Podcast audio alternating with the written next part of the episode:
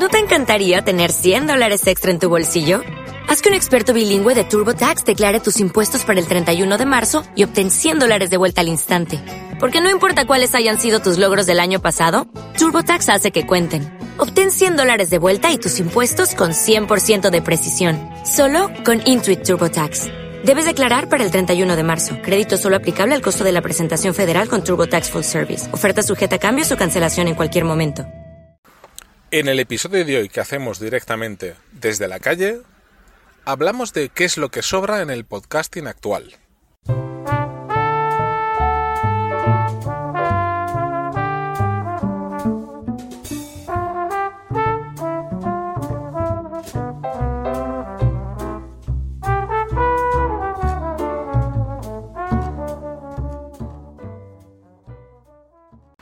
Muy buenos días, muy buenas tardes, muy buenas noches.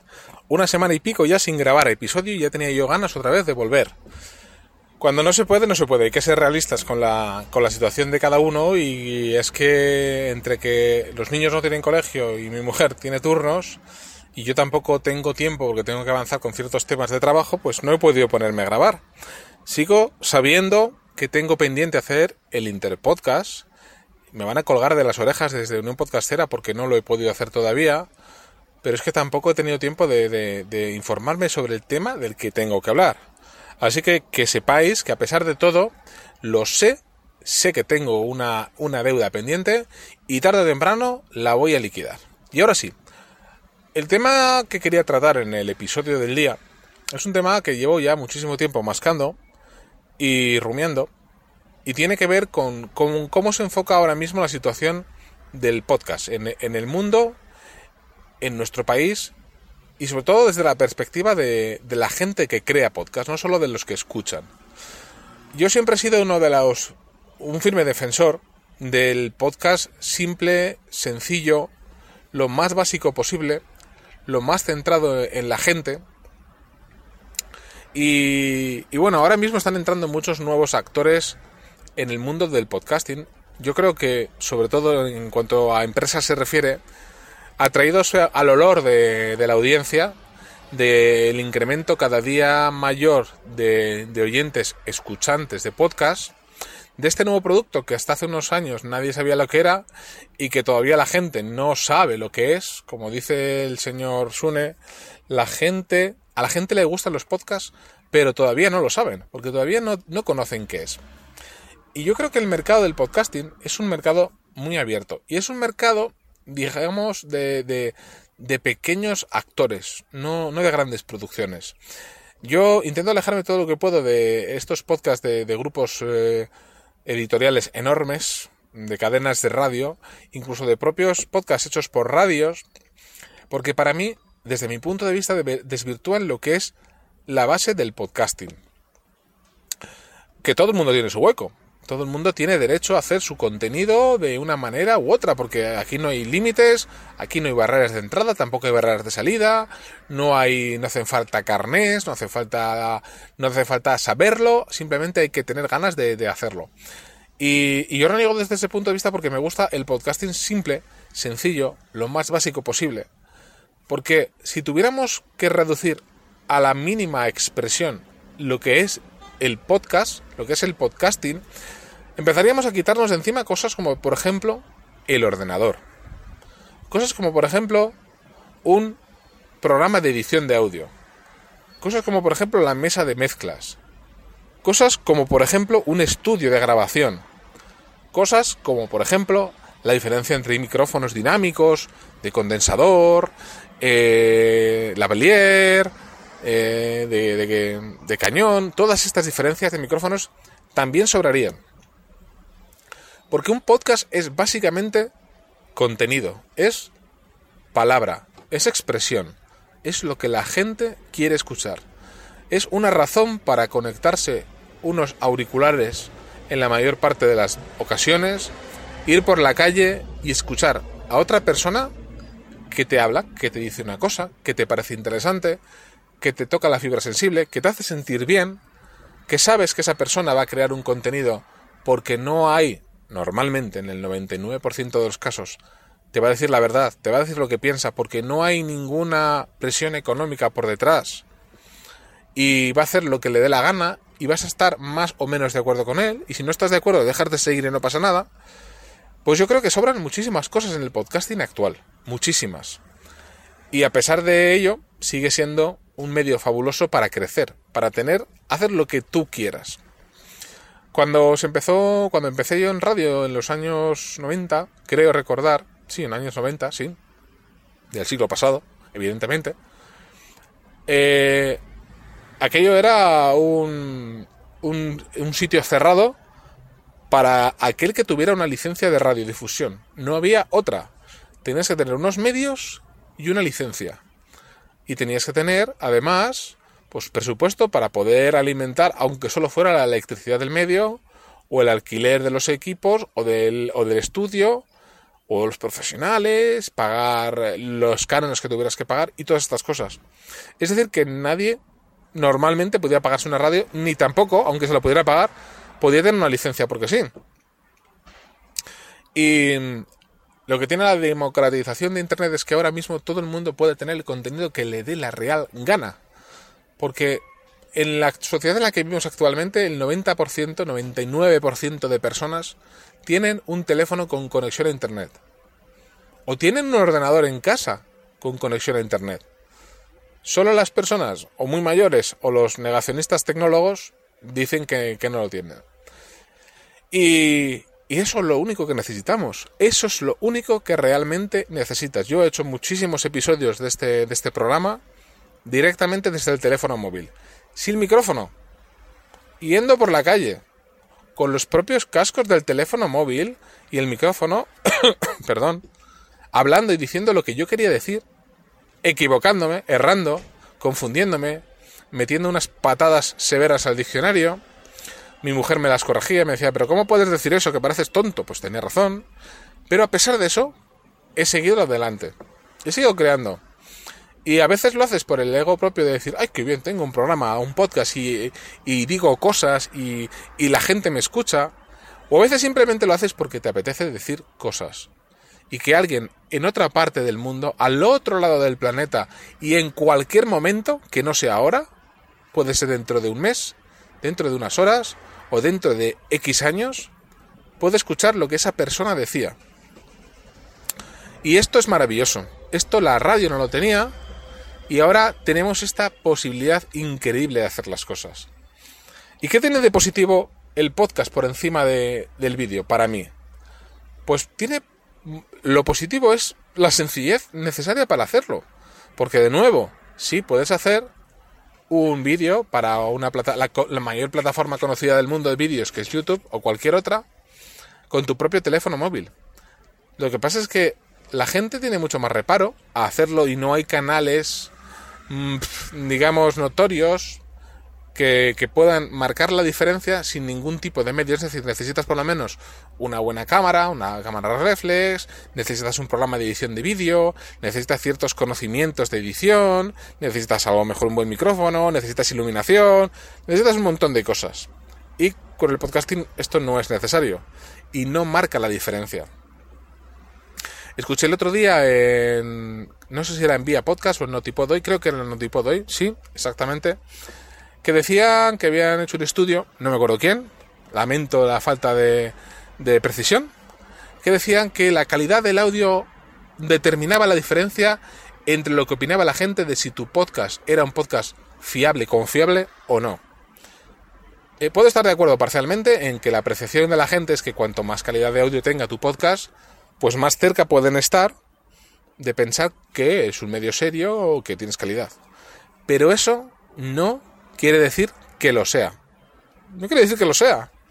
Podemos ser lectores de uno de los mejores o de mayor tirada, por decirlo de alguna manera, periódicos o de alguna televisión nacional o internacional. Y por otro lado, ver una televisión local o, o un magazine pequeño o un medio de comunicación escrito muy pequeñito. Y una cosa que sea grande no quiere decir que sea fiable. No quiere decir grande más fiable. Eso es un concepto que todos tenemos a mezclar. Yo, a mí me gusta hacer el podcast simple, sencillo, básico, para las personas. Y me gustaría crecer, evidentemente, pues, pues, pues, porque te hace ilusión y también quieres mantener económicamente este gasto de tiempo, esta inversión en tiempo, que, que a pesar de no ser, fijaros, sé lo que os voy a decir, esta inversión de tiempo en podcasting, aunque no te repercuta económicamente de ninguna manera, es decir, no saques un rendimiento económico, ya es netamente positiva para ti, porque estás aprendiendo, estás siendo capaz poco a poco, progresivamente, de generar un contenido y generar ese feeling con una audiencia que cada vez va siendo mayor. Y, hablo desde mi propia experiencia en este aspecto, porque fijaros que este mes de julio y finales de junio casi no he hecho episodios. Pues a pesar de eso, más o menos tengo las mismas descargas que he tenido durante meses pasados. ¿Es verdad? Y hay que confesarlo y decir la verdad. El día 30 de julio, cero descargas, cero oyentes. Ninguna persona escuchó el podcast. Cero. Porque no hubo podcast ese día, lo primero. Había, bastante, había pasado bastante tiempo desde el último podcast, pero también es verdad que no hay que perder la fe. Y no hay que perder las ganas. También había leído o escuchado, no me acuerdo quién lo dijo exactamente, en qué podcaster fue. No sé si fue. No sé si fue eh, eh, eh, Emilcar el que lo dijo, que un podcast se consideraba muerto a efectos reales y llevaba más de seis meses sin crear un programa. Es verdad. Luego hay otros podcasters que a mí personalmente me gustan mucho como hacen su programa, pero luego te vas a tu Twitter y te sientes profundamente defraudado con su manera de pensar. Y tengo un podcaster en la cabeza del que ya he hablado en un episodio que hablé de podcast abandonados, así que no lo voy a mencionar, que tampoco me parece que sea serio, que hizo un podcast porque quería promocionar un producto, un servicio que iba, que iba a sacar, que iba a lanzar, y cuando lo lanzó, dijo, se acabó el podcast, ahí os quedáis, tiraos. Y a mí como, como oyente eso me dolió muchísimo porque me sentí un instrumento económico para él. Y yo eso no lo quiero. Yo tengo claro que si algún día este podcast finaliza, que puede ser, nunca lo, nunca lo sabremos. A lo mejor dentro de 15 días cambio de idea y digo, mira, ya no, ya no quiero hacer más este podcast, voy a hacer otro diferente. Pero intentaré dar unas explicaciones coherentes, lógicas, sensatas y también un pequeño periodo de adaptación para aquellos oyentes que hayan estado oyéndolo interesados. Porque aunque no me han dado nada, me lo han dado todo. Porque esos números eh, anónimos de gente que te escucha desde el otro lado del mundo son personas que han escuchado algo, que te han seguido, que en cierto momento te han entregado su tiempo, su confianza, sus expectativas, y hay que devolverles con la misma moneda. Bueno, pues todo esto es lo que yo creo que ahora mismo le sobra al podcasting actual. El podcast no es micrófonos, no es audio, no es plataformas, no es monetización, no son oyentes, el podcast es mensaje. Simplemente eso. Lo que quieres decir tú. ¿Existiría el podcast sin oyentes? Sí, existiría. Porque seguramente, aunque el único oyente fueras tú, si te escuchas a ti mismo dentro de tres meses, de seis meses, dentro de un año, y piensas que has hecho bien, que has hecho mal, a dónde has ido, ya ha cumplido su función. Porque ese mensaje te ha llegado a ti mismo, en el futuro. Y te ha llegado a ti mismo para hacerte ver dónde estabas antes. Así que animo, de nuevo, a todas las personas que quieran algún día crear un contenido a que se sienten en un banco del parque, en la habitación de su casa, en el interior de su coche, como estoy ahora mismo haciendo.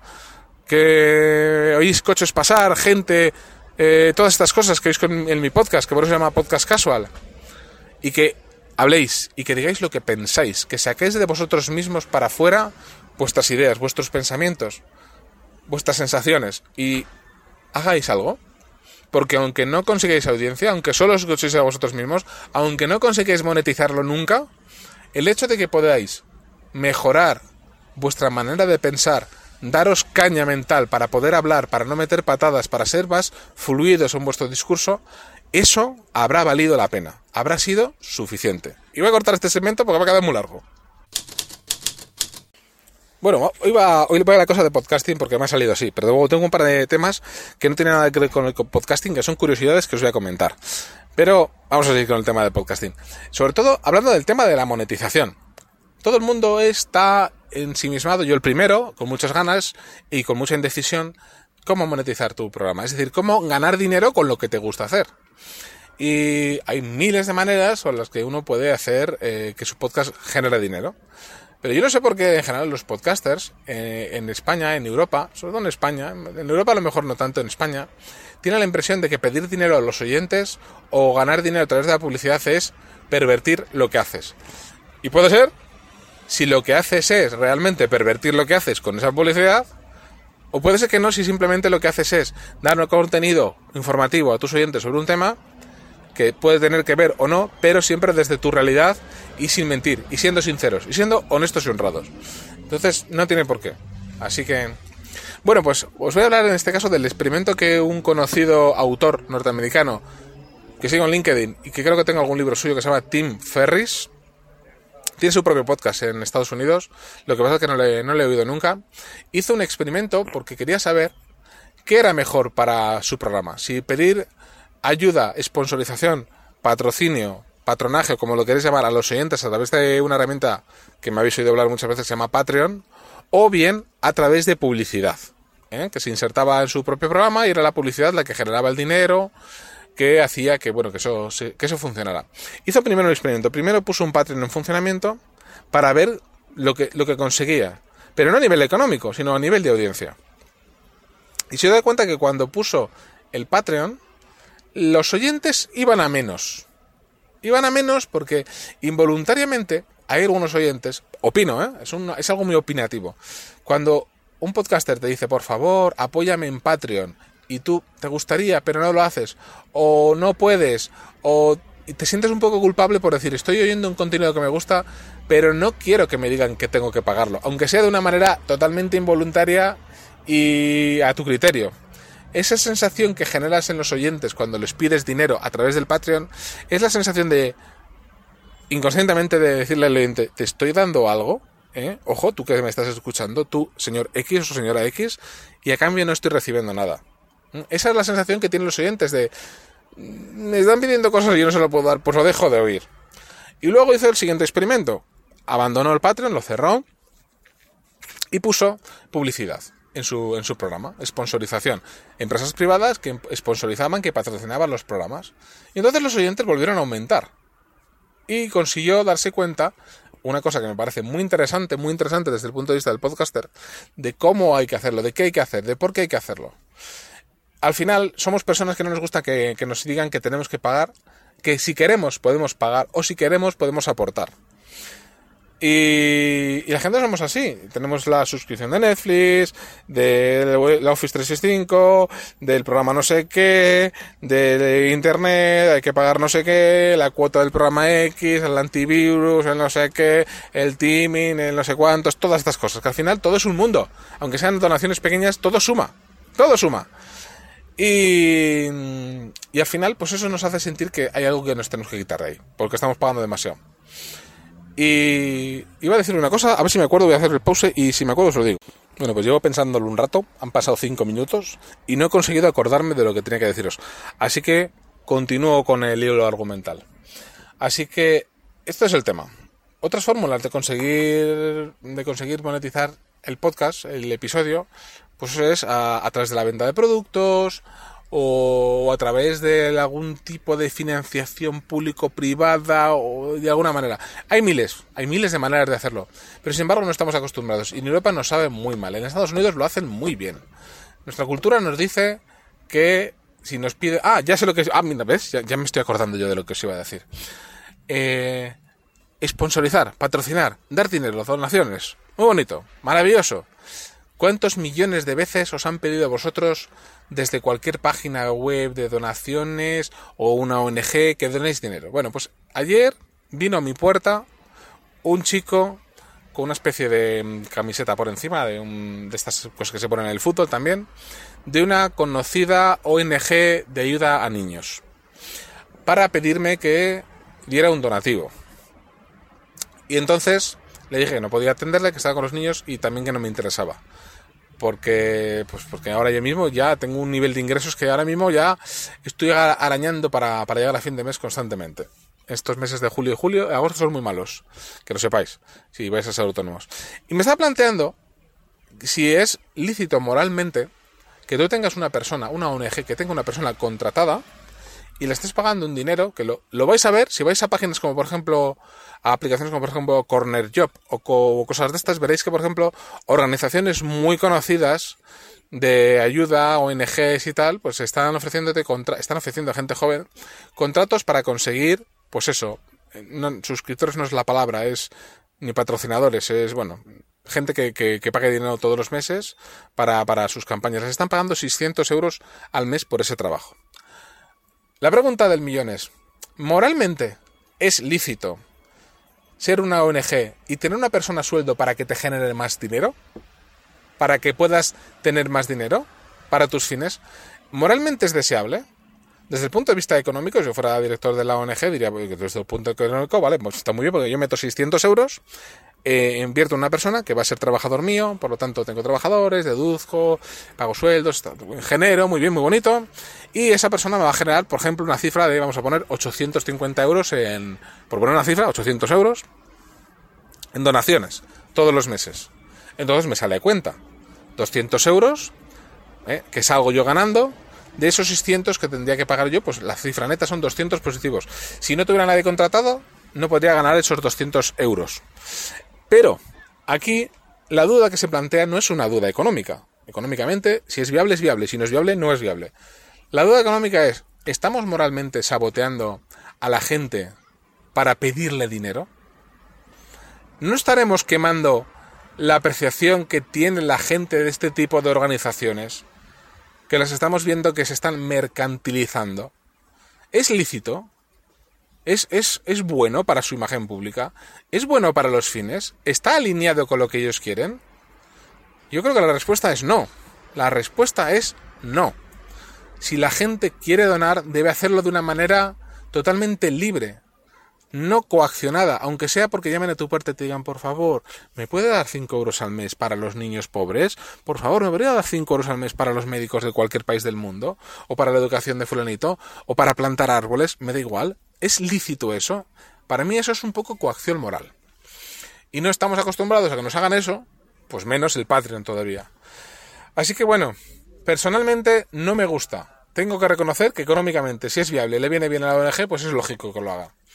Pero se están cargando lo que significa esa organización X o Y, o al menos desde el punto de vista ético.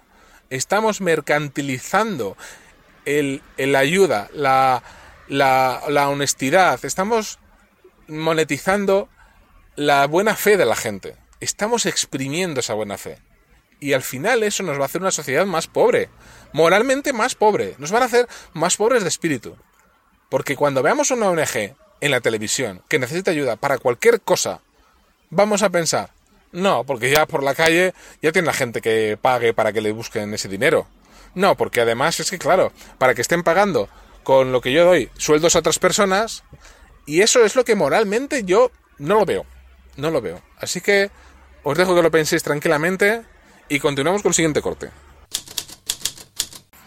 Bueno, pues ahora sí cambiamos totalmente de tema para hablar de una noticia que leí recientemente en un medio de comunicación online que decía que el vino podría ser una solución para los problemas de falta de gravedad de, gravedad de Marte.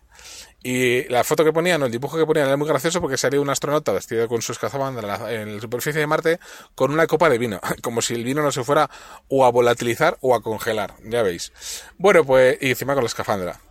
Eh, esto venía a cuento de que resulta que el vino, para aquellos que no lo sepáis, es bueno en un tipo de compuesto que se llama resveratrol, que está, creo yo recordar, en la piel de las uvas tintas. La piel o en el tito, no estoy seguro, en la piel o el tito de las uvas tinta, que es lo que le da el color rojizo. El resveratrol está presente en la uva tinta, sobre todo, y en cosas como el arándano azul, creo que se llama blueberry en inglés, arándano azul, una cosa así. Y, y en el vino, por supuesto, tinto, evidentemente porque lo contiene. El resveratrol es un compuesto que se ha demostrado útil y eficiente, no se sabe hasta qué punto, para, por ejemplo, mejorar los problemas de circulación, sobre todo a nivel coronario pero también parece ser que ayuda a evitar la pérdida de masa muscular. Es decir, que si vosotros vais al gimnasio, habéis quemado masa muscular y la vais a renovar, cuando salgáis de gimnasio os metéis en el bar de turno y os tomáis un par de copitillas de vino, si puede ser Ribera mejor, que es de aquí de la tierra, y ya de paso os coméis unas tapitas que ya las habéis quemado. Entonces esto es muy gracioso y muy curioso, porque eh, este tipo de molécula puede ayudar en el futuro a las expediciones a mejorar expediciones, o sea, las moléculas en sí, no el vino. Pero claro, evidentemente, mm, si te ponen una molécula llamada resveratrol en el titular, te puede ayudar a mejorar tu eh, resultados musculares, tu pérdida muscular en el espacio, pues a lo mejor no lees la noticia. Pero si lees que el vino será fundamental para la, para la conquista de Marte, pues ya lees la noticia. Que tampoco, es una cosa que tampoco me gusta, que ya la he comentado en otros episodios, pero bueno, es verdad que, que vivimos de los oyentes, de los lectores y hay que, y hay que ganar la atención. Pues nada, que sepáis que esta molécula, el resveratrol, es muy buena para eso. Está presente en el vino, pero también en el mosto tinto, en las uvas, en las, en los arándanos azules y en otros productos. También se puede comprar, me imagino, por separado en alguna tienda de complementos alimenticios. Y es una molécula que se ha demostrado muy eficaz para eso, para problemas coronarios, para mejorar la circulación y en algún caso más. Así que, una cosa más, que ya sabéis. Venga, una cosa más que tachar de, del Google Keep que tenía pendiente de comentaros. El siguiente tema que, del que quiero hablar es acerca de una, entre comillas, posible burbuja de la carne sintética. Eh, como ya sabéis si me escucháis o, o, estéis al tanto de este tipo de temas, hay varias empresas norteamericanas de biotecnología que están intentando desarrollar carnes sintéticas. Es decir, carnes a través de proteína animal, pero sin utilizar animales. ¿Y cómo lo hacen? Pues a través de células madre que utilizan en cultivos y demás. Otras, por el contrario, lo que hacen es utilizar proteína vegetal y le intenta dar la forma, el formato e intenta que se parezca con diversos procesos y diversos tratamientos a la carne animal. Por ejemplo, eh, una proteína muy utilizada por los veganos, por los vegetarianos, es el gluten de trigo. Es decir, la proteína de trigo, el gluten famoso, que no deja de ser más que la proteína del trigo. Otra de las más interesantes a nivel alimenticio, que seguramente nos va a dar el pelotazo también en breve, es la de guisante, la proteína de guisante, y evidentemente, como ya habréis imaginado, la de soja, porque es la que se utiliza en mayor medida. Bien, bueno, pues resulta que según diversos estudios que he leído, que tampoco tengo aquí la referencia, me vais a perdonar, pero os aseguro, con, lo digo con los dedos en las manos, que esto es verídico, que lo he leído, eh, Beyond Meat, que es una de las compañías pioneras en este tipo de sectores, pues le han hecho un análisis de viabilidad, de riesgos y demás, y han llegado a la conclusión de que está capitalizada a un nivel que es capitalizada, es decir, que tiene dinero suficiente hasta un nivel peligroso porque llega al riesgo de que eso siga hinchándose de una manera muy grande sin que agregue valor.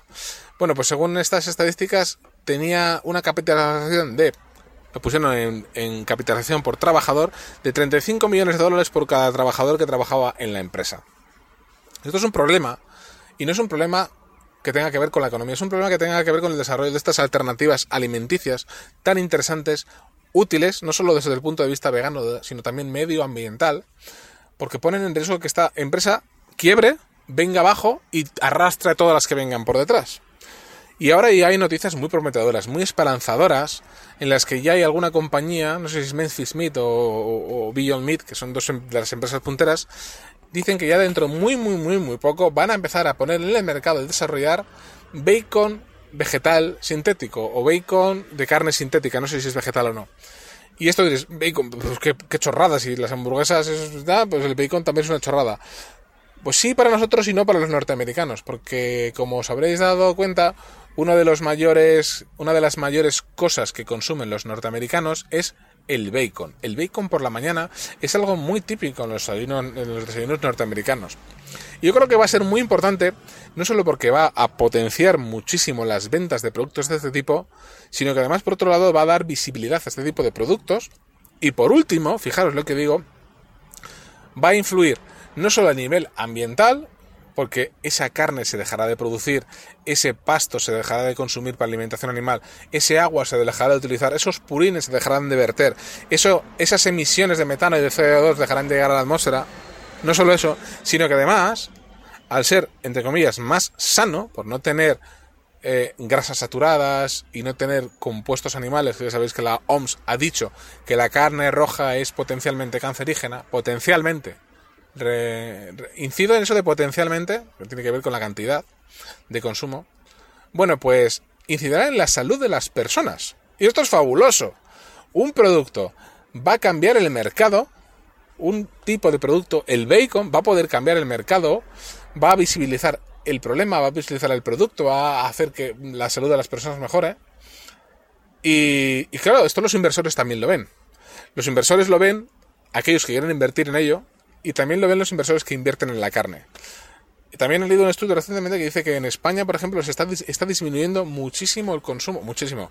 A ver, entre comillas. Ha disminuido un 9,7% en los últimos 6 años. Es muchísimo el consumo de carne. Y de la que más, evidentemente, y digo evidentemente porque lo, lo veo yo claro, la de conejo. ¿Y por qué la de conejo? Bueno, pues parece ser que, según me ha informado mi mujer, que está muy puesta, por las diversas campañas que han hecho diversas organizaciones de protección animal acerca del trato que se da en las granjas de conejos a los conejos. Uno, porque lo vemos en los estantes de los supermercados, el animalito entero, que es algo que a mí ya me, me aberra. O sea, verlo así, ya siento, lo siento, pero siento aberración de ver ese tipo de cosas, porque me lo intento imaginar como una criatura que ha estado viva y que se le ha hecho eso y sufro, solo de imaginármelo y no puedo, pues imaginaros los millennials, si sois millennials ya, que no podéis ver eso no lo vais a consumir. Los millennials vais a ir, los que sean millennials, a por aquella carne que parezca menos, menos, menos animal y más carne, más fácil de poner en una hamburguesa o en un plato con algo y pan. Y entonces ese tipo de, de productos, sobre todo el del el conejo y cosas así, cada vez el pollo, el pollo se está consumiendo más, pero ojo, se está consumiendo más en preparaciones, en pollo muy elaborado, es decir, las nuggets, las pechugas de pollo, los montaditos de no sé qué, o el no sé qué relleno de pollo, pero el pollo entero como tal ya no se está consumiendo tanto como antes.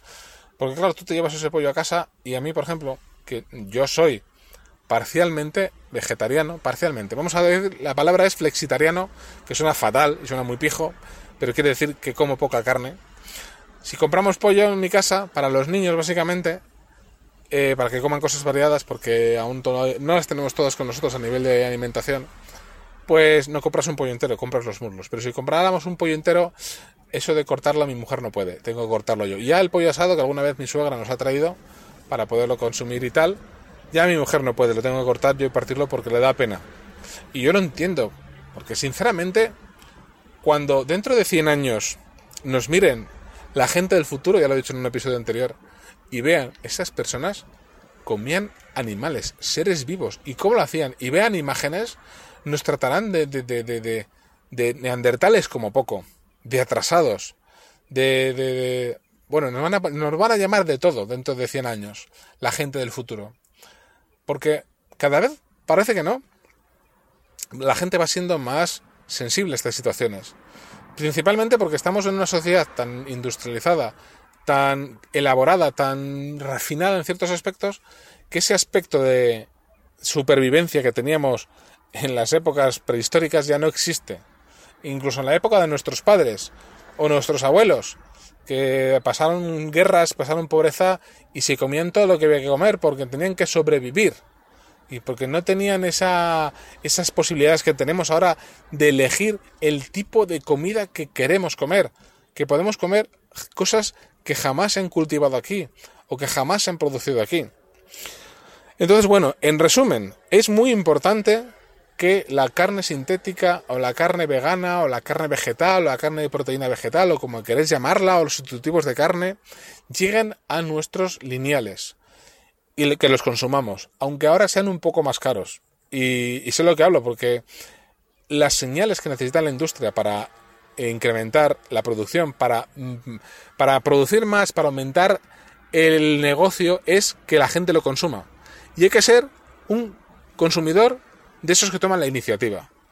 No, hay, bueno, hay unas hamburguesas vegetales. ¡Uh, qué caras son! Voy a comprarlas de carne y ya esperaré a que bajen de precio pues sinceramente hay que dar un poquito de nuestro bolsillo para esas causas que parece que son estúpidas, pero eso es una subvención interna a nuestro planeta. Dar dinero comprando productos ecológicos, yo opino, y es mi opinión, es dar una especie de subvención, dinero de palmadito en la espalda de Patreon, de lo que queráis, a aquellos productores que se han decidido por algo que sea más ecológico, Ojo, seguramente no por la naturaleza, sino por su bolsillo. Pero claro, si todo esto ven que refuerza su postura porque reciben más dinero que con otro tipo de productos más estándar, más normales y que no tienen tanta conciencia ecológica, plantarán más, cultivarán más, producirán más. Y cuando se produce más y se consume más y los, los otros competidores del mercado lo notan, lo ven, ellos también quieren entrar en el mercado. Porque dicen, aquí hay dinero yo quiero tener también. Y cuando entran más competidores en el mercado, ¿qué es lo que ocurre? Que bajan los precios. Y entonces, entonces cuando empiecen a bajar los precios y aumentar la cantidad que tengamos ya será un camino de no retorno. Ya la gente dejará de consumir carne. Se consumirá carne en días puntuales, concretos, pero ya no será la carne que estamos habituados a consumir. Será carne elaborada con otros criterios que apoyen la idea que tienen cada uno en la cabeza de sostenibilidad, sostenibilidad perdón, ecología, eh, mejor ambiental, todas estas cosas, será carne que se produzca. Carne o pescado que se, que se, que se produzca, que, se, que se pesque. Es importante que tengamos claro dónde vamos y tenemos que ir hacia ese camino. Y ese camino para mí es un camino inevitable. El de la, la transformación de una sociedad que come animales a una, sociedad que se alimenta de manera respetuosa con otras cosas que no son animales. Y ahora puede que venga alguien y me diga, que seguramente estén escuchando, ya, pero es que claro, las plantas también son seres vivos. Y también alguno habrá que dirá, por debajo de ese nivel todavía, ya, pero se ha demostrado que las plantas tienen un sistema eh, neuronal o un sistema nervioso y que sienten dolor y demás. Y yo les diré, estupendo, vamos a hacerlo todo sintético. Y seguramente también hay alguien que diga, ya, pero es que las pobres células también... Vamos a empezar por el principio. Vamos a ser serios y vamos a centrarnos en lo realmente importante. Lo realmente importante y lo que nos estamos enfrentando es el futuro de las próximas generaciones. Y el futuro de las próximas generaciones depende de que tengan un planeta donde vivir, de que no tengan olas de calor, de que no tengan sequías, de que tengan biodiversidad, de que tengan dónde comer, de qué comer, de qué alimentarse. Y eso depende casi exclusivamente de lo que hagamos, tú que me estás escuchando y yo que te lo estoy diciendo ahora. En fin, ya no voy a seguir porque va a ser un podcast muy largo, pero es que os quería, entre comillas, recompensar por todos aquellos días a los que no he podido hacer podcast, en los que no he podido estar haciendo contenido, en los que no he podido decir lo que pensaba. No porque no lo haya intentado, ¿eh? ojo, porque muchas veces me he visto tentado de bajarme a las 2 de la mañana al coche para hacer el programa. Pero he dicho, no va a ser un programa de calidad, no me va a salir bien. Y además mi mujer me va a decir, ¿dónde vas tú, Payo Ranger, que te vas a las 2 de la mañana? Mm, no procede. Entonces, bueno, he decidido no hacerlo y os compenso con esto un poquito más largo. He dejado cosas en el tintero de algún oyente con el que tengo bastante relación a nivel de comentarios y tal, que me, que me escribe y se relaciona conmigo, que me dice que un tema muy interesante que quiere que toque es el tema de China, el tema de la producción de China, de vehículos, de cómo, de cómo en China se están comiendo África. Os voy a recomendar un libro en el, en el próximo episodio, si no se me olvida, que se llama China en África, hablaré de él, y de otros temas que tengo pendiente. Pero nada más, Bye la sirena náutica. Y me despido de vosotros, indicándoos que me podéis seguir en Twitter, que es una red social en la que me muevo perfectamente y la que más me gusta. Eh, estoy como Audiocracia BC y como Podcast Casual. Las dos, de las dos maneras me podéis encontrar. Encantado de responderos a vuestras consultas, a vuestras peticiones o lo que queráis por vía DM o por en público o como queráis. Y lo que sí que quiero pediros, ya que no os voy a decir dónde me podéis escuchar, porque sabéis que estoy en casi todos los sitios, podéis escucharme donde queráis, os voy a decir que por favor, si os gusta el episodio, si os gusta lo que digo, compartir. Compartir con aquellos con los que tengáis más relación. Dar al botón de me gusta porque esto ayuda mucho a que luego el logaritmo de Google, el logaritmo de, de los reproductores me tengan en cuenta para verme más arriba que los demás. Ojo que me gusta también, que tengo también mi ego.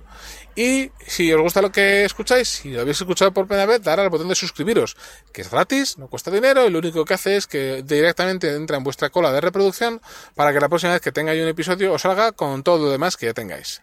Ahora sí, me despido de vosotros, agradeciéndoos mucho la espera y dándos gracias por estar ahí. Que paséis muy buenos días, muy buenas tardes o como siempre, muy buenas noches.